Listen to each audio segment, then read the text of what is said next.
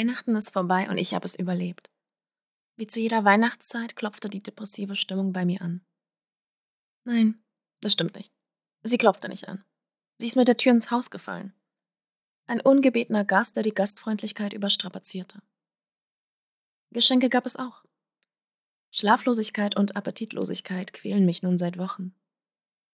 So langsam bin ich diesen Gast satt, und das ist auch das einzige sättigende Gefühl, was ich bislang verspüre. Ich weiß gar nicht, wann ich so diesem Grinch wurde, oder ob ich das schon immer war und es erst jetzt realisiere. Weihnachten bei meiner Familie war immer hektisch, stressig, aber natürlich auch sehr familiär. Einmal im Jahr schafften wir es alle am Tisch beisammen zu sitzen und all die Differenzen zur Seite zu schieben. Dennoch war es anstrengend. Immer ging es darum, wer die teuersten Geschenke kauft. Statt den Luxus zu schätzen, dass wir reichlich zu essen haben und gemeinsam die besinnliche Zeit verbringen können. Mein Geldbeutel weinte jedes Mal zu dieser Zeit, denn meine Familie bestand aus 15 Köpfen. Meine Familie wiederum weinte über meine erbärmlichen Verpackungskünste. Ich versuchte ihnen dann immer zu erklären, dass sie sich nicht von den Äußerlichkeiten abschrecken lassen sollten, sondern das Innere schätzen. Das fiel meiner Familie etwas schwer, denn sie alle waren sehr oberflächlich. Es gab Zeiten, da sagten sie sich, dass wir auf Geschenke verzichten sollen, aber am Ende kauften sie dennoch großzügig ein. Manche von ihnen ließen sogar die Preisschilder daran, aus Versehen, hängen. Als ob der Preis eines Geschenks darüber aussagte, wie erfolgreich das Leben eines ist. Weihnachten war eher eine Parade, mit lauter Maskenmenschen, die sich irgendetwas beweisen wollten. Und ich mittendrin. Meine Oma fragte mich sogar des Öfteren, wie viel Geld ich von der anderen Oma bekam, und wenn es mehr war, als sie mir eigentlich gegeben hatte, steckte sie noch etwas dazu. So als ob sie damit ausdrücken wollte, schau, ich hab dich mehr lieb als die andere Oma. Jetzt, wo ich darüber nachdenke, hätte ich das damals ausnutzen können.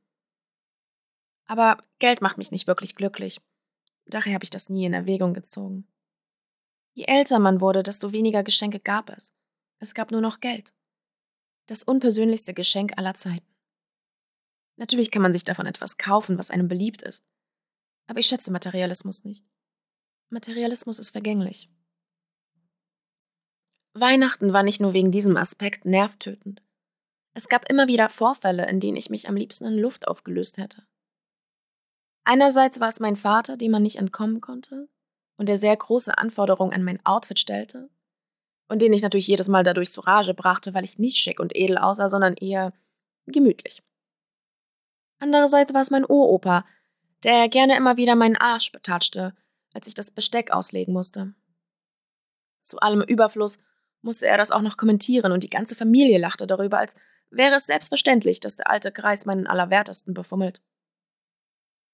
Nebenbei tranken die Männer dauernd fröhlich ihren Schnaps vor sich hin und warfen mit sexistischen und sexuell bezogenen Sprüchen um sich herum.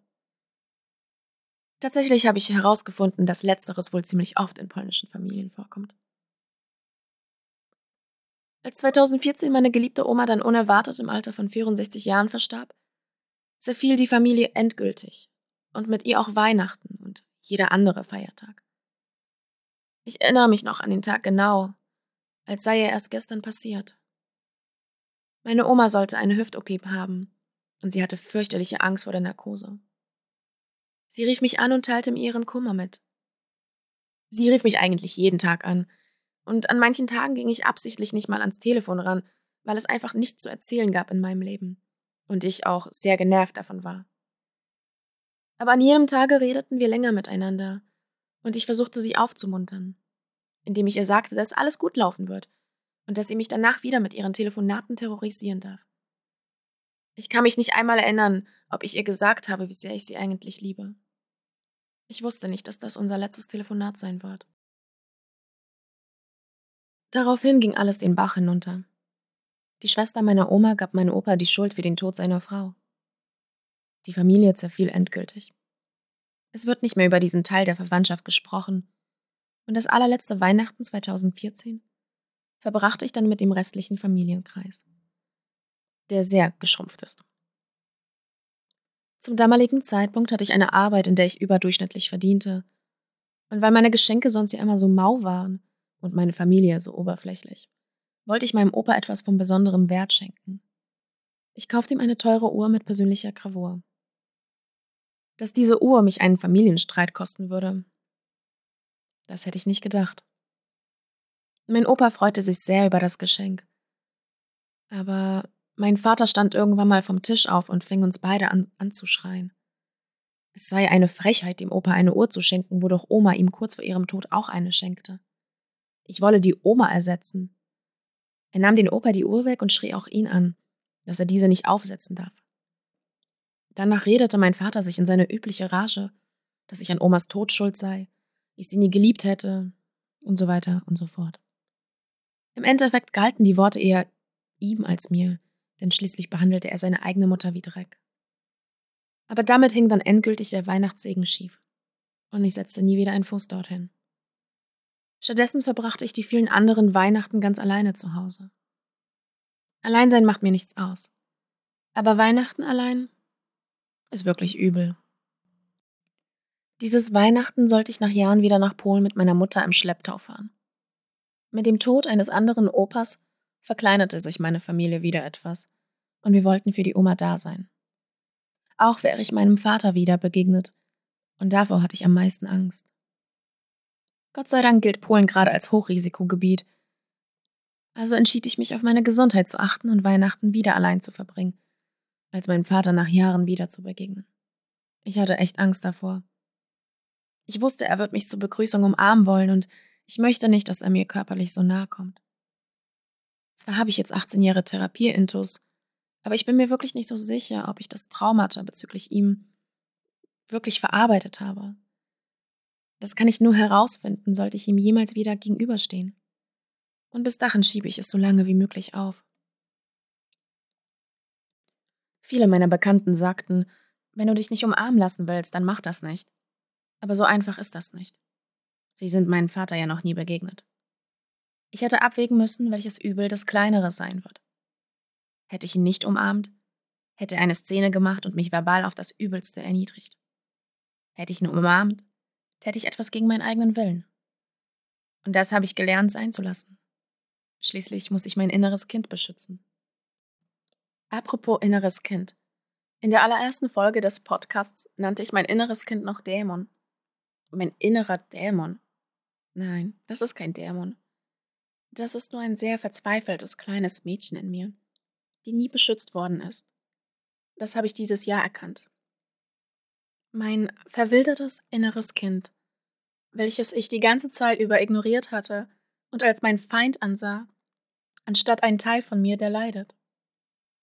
Seit ich das kleine Mädchen in mir angenommen und gesehen habe, funktionieren wir viel besser. Manchmal versucht sie dennoch, das Steuerrad zu übernehmen, aber dann beruhige ich sie und versichere ihr, dass ich auf uns beide aufpassen werde.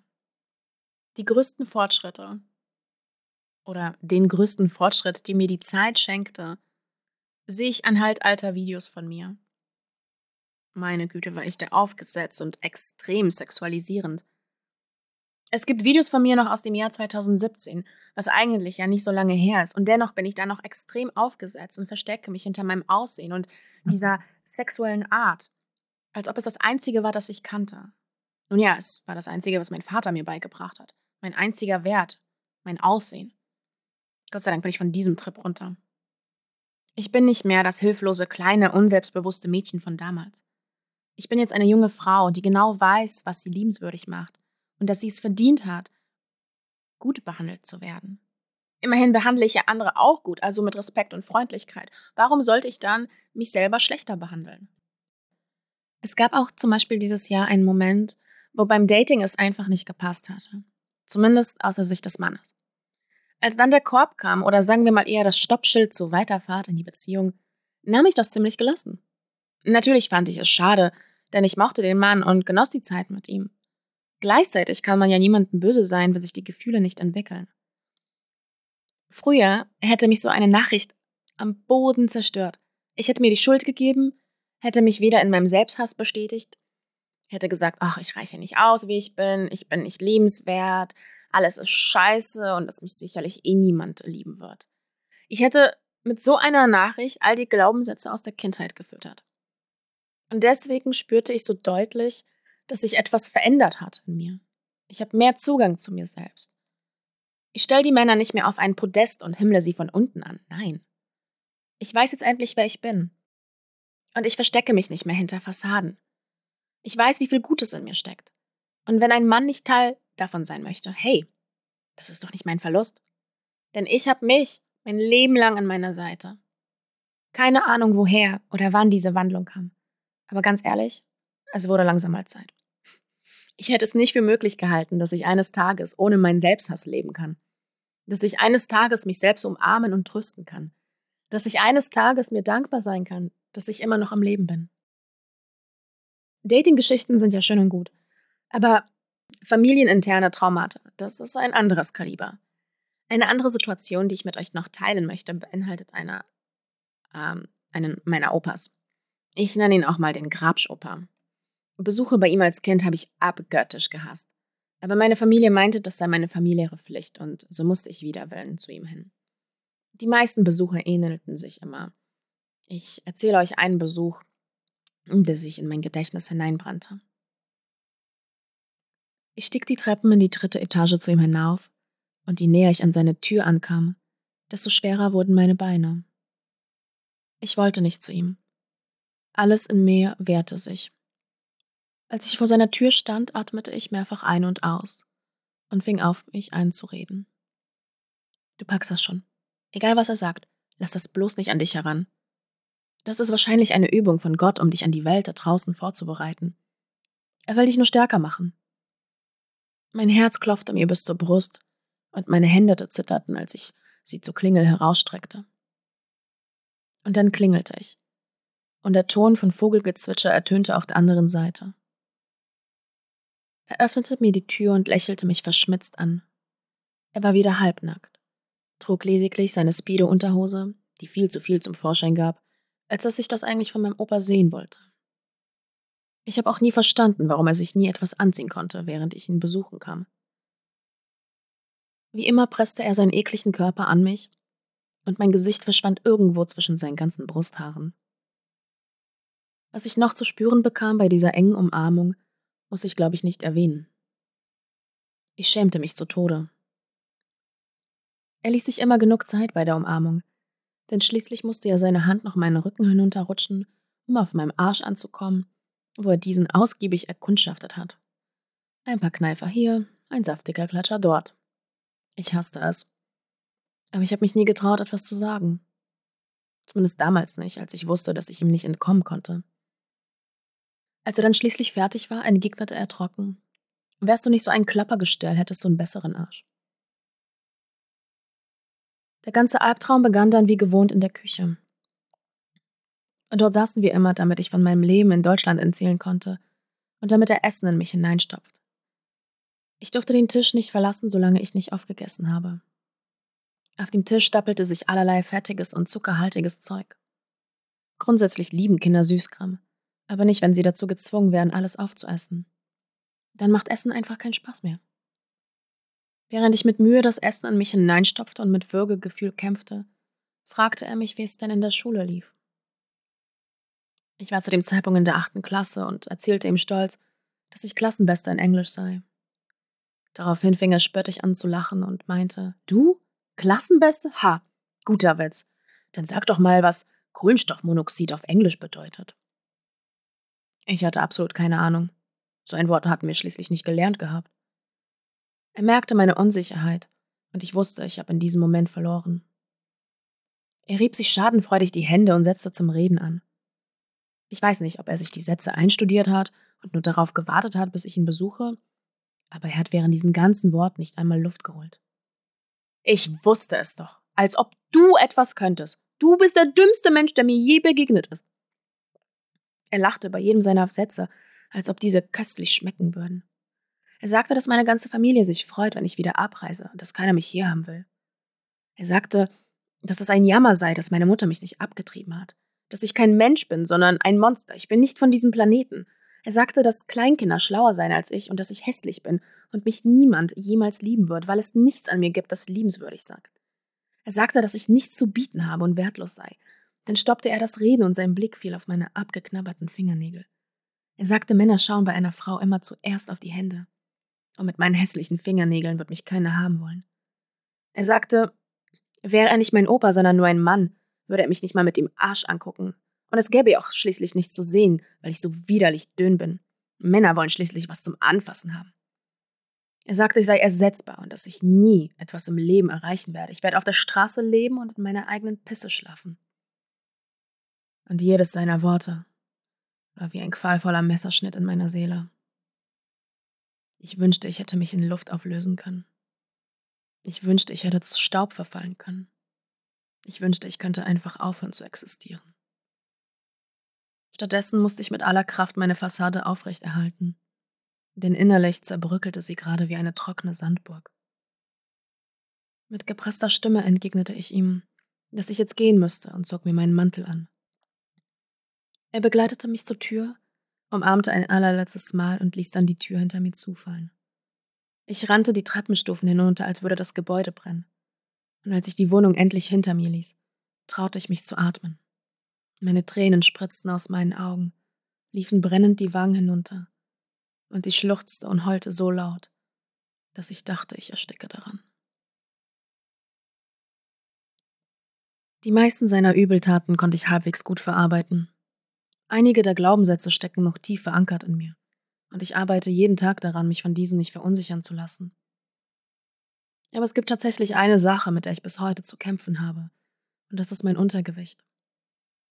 Ich war schon immer als Kind sehr schlank und ich kannte es auch irgendwie nicht anders.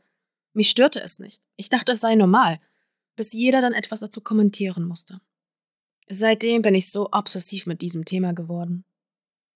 Vor vier Jahren zum Beispiel war ich zwar immer noch schlank, aber hatte mehr drauf als jetzt und ich fühlte mich pudelwohl. Ich ernährte mich auch ganz normal. Dann kam 2018 eine emotionale Trennung und der Liebeskümmer schnürte mir die Luft so ein, dass ich es nicht mehr schaffte, etwas zu mir einzunehmen. Das ist jetzt natürlich drei Jahre her. Aber seitdem habe ich es nicht mehr geschafft, in den Modus des normalen Essens zurückzukehren. Ich esse nur, weil ich es muss, nicht mehr, weil es einst ein Genuss war. Und ich esse auch nur dann, wenn das Hungergefühl einsetzt. Oder ich esse auch mal gar nichts, wenn ich traurig bin. Und bei meinem kleinen Magen werde ich auch schnell satt, sodass ich an vielen Tagen höchstens zwei Portionen zu mir nehme, die aber so klein sind, dass es eigentlich auch nur eine sein könnte. Wenn ich dann duschen gehe und die Kleidung ausziehe und vor dem Spiegel stehe, mustere ich mich kritisch an. Und dann ploppen die Worte von dem Opa in meinem Kopf. Keiner wird dich je lieben, du Klappergestell. Und ich werde traurig. Und wenn ich traurig bin, kriege ich nichts herunter. Ein verdammter Teufelskreis. Dem ich jetzt aber ein Ende setzen will. Am 28. Dezember gehe ich jetzt also für sechs Wochen in eine psychosomatische Klinik, auf die ich mich auch freiwillig einweisen lassen habe. Und ich hoffe, dass wir diese Feinheiten, die noch zu Selbstliebe und Selbstfürsorge fehlen, auskletten können. Ich spüre, ich bin auf dem richtigen Weg, endlich ein Leben ohne Depression führen zu können. Und die Depressionen, die ich heute habe, sind nichts im Vergleich zu den damaligen. Die heutigen Depressionen tun einfach weniger weh. Ich habe irgendwie einen Weg gefunden, mit ihnen besser umzugehen. Und deswegen bin ich mir sicher, dass andere das auch können, auch wenn sie sich derzeit nicht so fühlen. Also ihr da draußen zum Beispiel. Als ich dann also dieses Jahr wegen einer Beerdigung nach Polen gefahren bin, erfuhr mein Grabschoper dies und wollte natürlich, dass ich ihm einen Besuch abstatte. Darauf hatte ich absolut keine Lust willigte aber dennoch ein, weil ich ihn irgendwie nicht traurig machen wollte. Am Tag unseres Treffens ging es mir aber emotional und körperlich sehr schlecht. Ich musste mich ständig übergeben, hatte Bauchkrämpfe, Schweißausbrüche und mein Herz klopfte mir bis zum Hals. Das Treffen näherte sich immer mehr und als ich eigentlich schon auf dem Weg zu ihm sein sollte, saß ich wie versteinert bei meiner Oma und konnte mich nicht bewegen. Ich rief ihn an, um abzusagen. Am Telefon, als ich seine Stimme hörte, verkrampfte sich alles in mir. Seine höllische Stimme entgegnete mir, dass er sich auch wirklich gewundert hätte, wenn ich mich einmal im Leben ans Wort gehalten hätte. Ich sei der unzuverlässigste Mensch, der ihm je begegnet ist. Mein Hass entfachte sich. Mit einem harten Ton sagte ich ihm, dass ich sicherlich nicht meinen Urlaub verschwenden werde, um ihn besuchen zu kommen und mich dann fertig machen zu lassen. Am nächsten Tag fragte er mich, ob denn alles okay bei mir sei und wann ich dann vorbeikommen würde. Er sei ja so einsam. Tja, was soll ich sagen? Selbst schuld? Wirklich keiner möchte mit ihm Kontakt haben.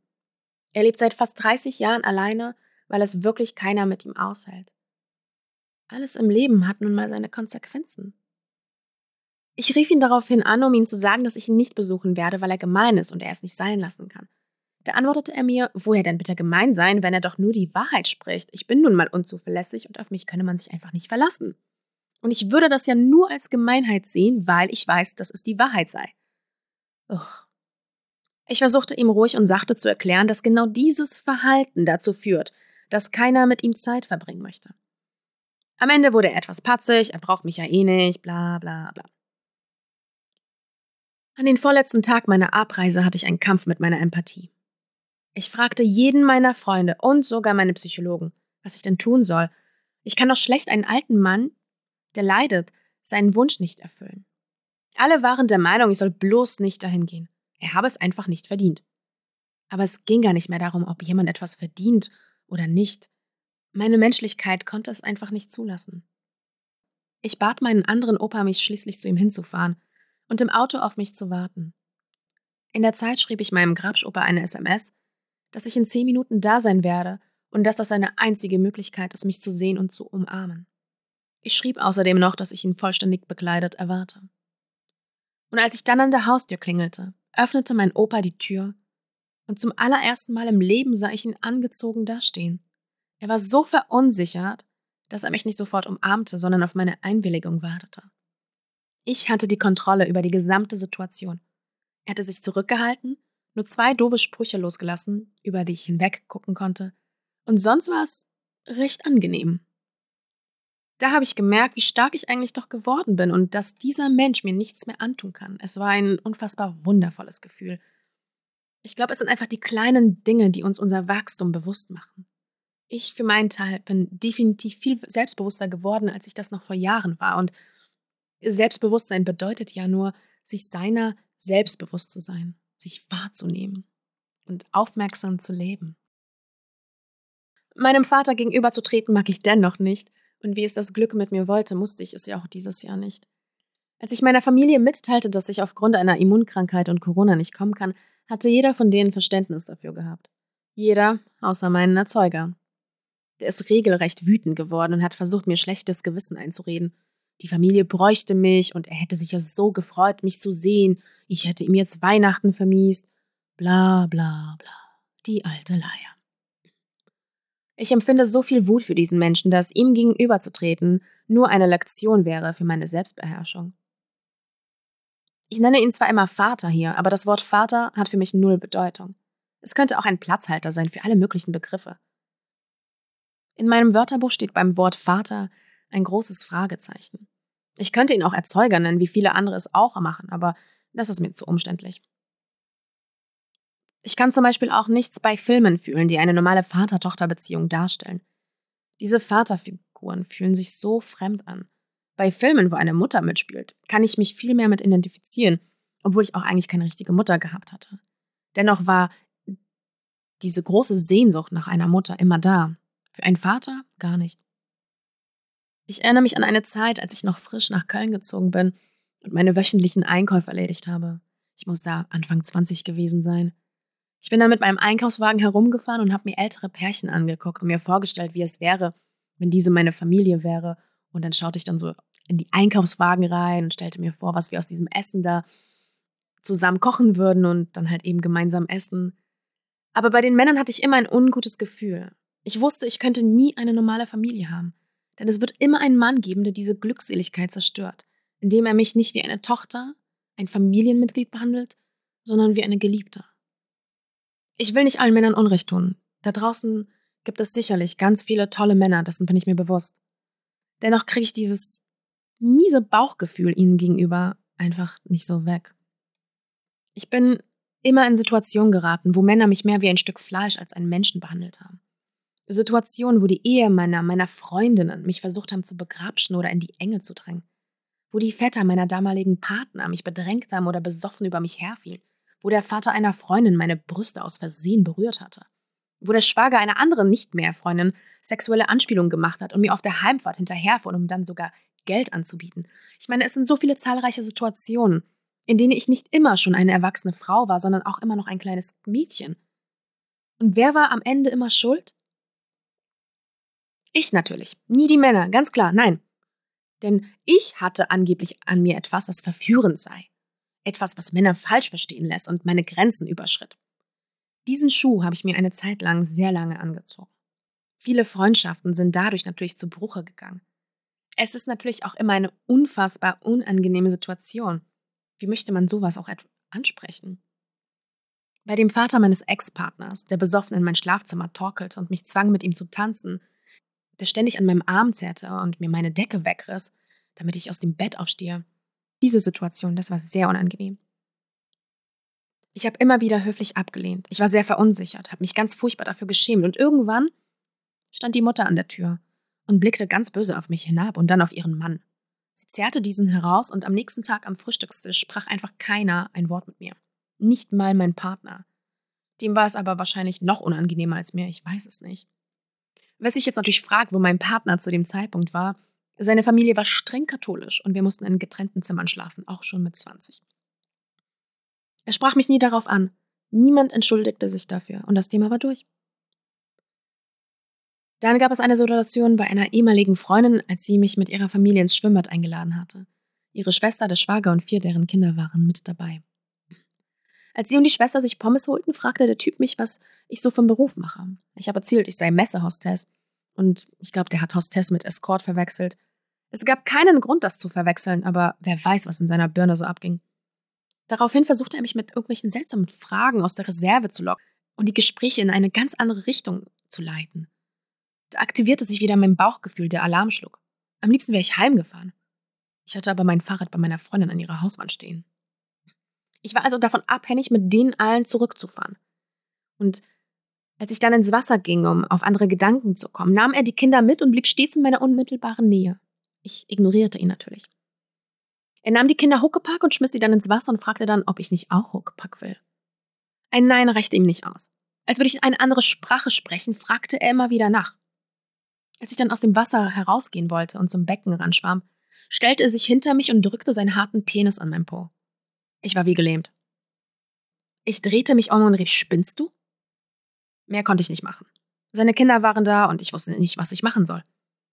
Wird mir meine Freundin und ihre Schwester überhaupt glauben? Ich meine, das tat nie jemand. Als wir dann endlich nach Hause fuhren, ich mein Bike genommen habe, verabschiedete ich mich bei dieser Freundin und versuchte mir nichts anmerken zu lassen. Auf der Rückfahrt fuhr ein Auto hinter mir her und versperrte mir irgendwann den Weg. Der Bastard wieder. Er kurbelte sein Fenster hinunter und fasselte irgendwas von mich buchen wollen. Dabei grinste er mich widerlich an. Da keiner in unserer Nähe war, konnte ich meine Wut, die ich die ganze Zeit innehielt, endlich explodieren lassen und ein Schwall an vulgären Worten entrang meine Kehle. Als er es dann endlich kapiert hatte, fing er an zu betteln, es nicht seiner Frau oder meiner Freundin zu erzählen. Ich fuhr zitternd nach Hause und überlegte drei Tage lang, was ich jetzt machen soll. Ich traute mich nicht mehr bei meiner Freundin unter die Augen. Ich konnte auch nicht mehr so wie bisher weitermachen und als ich mich dann entschloss, es ihr zu erzählen, wusste ich, ich habe diese Freundin in diesem Moment schon verloren. Der Bastard hatte nämlich ganze Vorarbeit geleistet. Aus Angst, ich könnte ihm zuvorkommen, hat er sich bei seiner Familie als das Opfer dargestellt, das von mir sexuell bedrängt worden sei. Angeblich bot ich ihm sogar Geld an, mit mir zu schlafen. Als ich bei meiner Freundin also dann anrief und ihr alles genauestens geschildert habe, was sehr schwer fiel unter den tausenden Schamgefühlen, hatte sie absolut kein Mitgefühl. Sie beschimpfte mich mit allen möglichen Worten, sagte mir, dass sie sich nicht wundere, warum meine eigene Familie mich nicht liebt, dass ich geisteskrank sei und ihre komplette Familie zerstört habe. Daher kann ich, glaube ich, sagen, dass meine Angst nicht ganz unbegründet ist. Für meinen zukünftigen Partner wünsche ich mir, dass er entweder von zwei Frauen erzogen worden ist oder sein Vater einfach nicht existent ist. Es gibt aber tatsächlich eine Freundin und ihren Mann in meinem Leben, der mich wie ein Familienmitglied behandelt, und dafür danke ich zutiefst dem Universum oder den beiden. Das ist auch meine allerbeste Freundin, ohne der ich nie so weit gekommen wäre, wo ich jetzt mental bin. Sie war und ist stets mein Leuchtturm, mein Anker, mein Ein und alles. Vor allem ist sie auch mein Übersetzer meiner negativen Gedanken. Sie ist einfach meine Konstanz im Leben, für die ich mehr bin als nur eine Diagnose.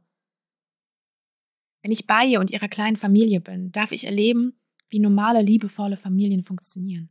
Ich erlebe, was normal sein sollte und dennoch in unserer Gesellschaft fast einem Lottogewinn gleicht. Denn intakte Familien gibt es leider nicht wie Sand am Meer.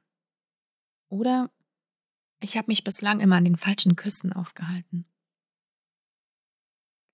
Ihr Lieben, das war's von mir. Ich danke euch fürs Zuhören und wünsche euch ein besseres neues Jahr. Haltet durch, wo auch immer ihr gerade seid und welche Hürden ihr auch bewerkstelligen müsst. Ich bin in Gedanken bei euch. Ich möchte mich vor allem auch bei euch bedanken, denn mich erreichen auch wirklich wunderschöne Nachrichten, wo ich echt Pipi in den Augen kriege. Und das bedeutet mir so viel, denn ihr seid meine Motivation, diesen Podcast zu machen. Ihr seid meine Motivation an schlechten Tagen, mich einfach wieder hochzurapeln und einfach weiterzumachen. Das bedeutet mir echt so viel, mit euch hier über diesen Podcast verbunden sein zu können, auch wenn wir uns jetzt nicht kennen. Aber ich fühle mich dadurch irgendwie weniger alleine. Und das ist einfach ein wunderschönes Gefühl. Ja, ansonsten hören wir uns nach meinem Klinikaufenthalt. Vielleicht mache ich dazu dann auch mal eine Folge, wenn ich zurück bin und erzähle über meine Erlebnisse. Oder vielleicht lerne ich einfach ein paar tolle Seelen dort kennen, die Lust hätten, bei der nächsten Episode mitzumachen. Ich weiß es nicht, wir werden es sehen. Fühlt euch auf jeden Fall umarmt und vielen lieben Dank nochmal für alles.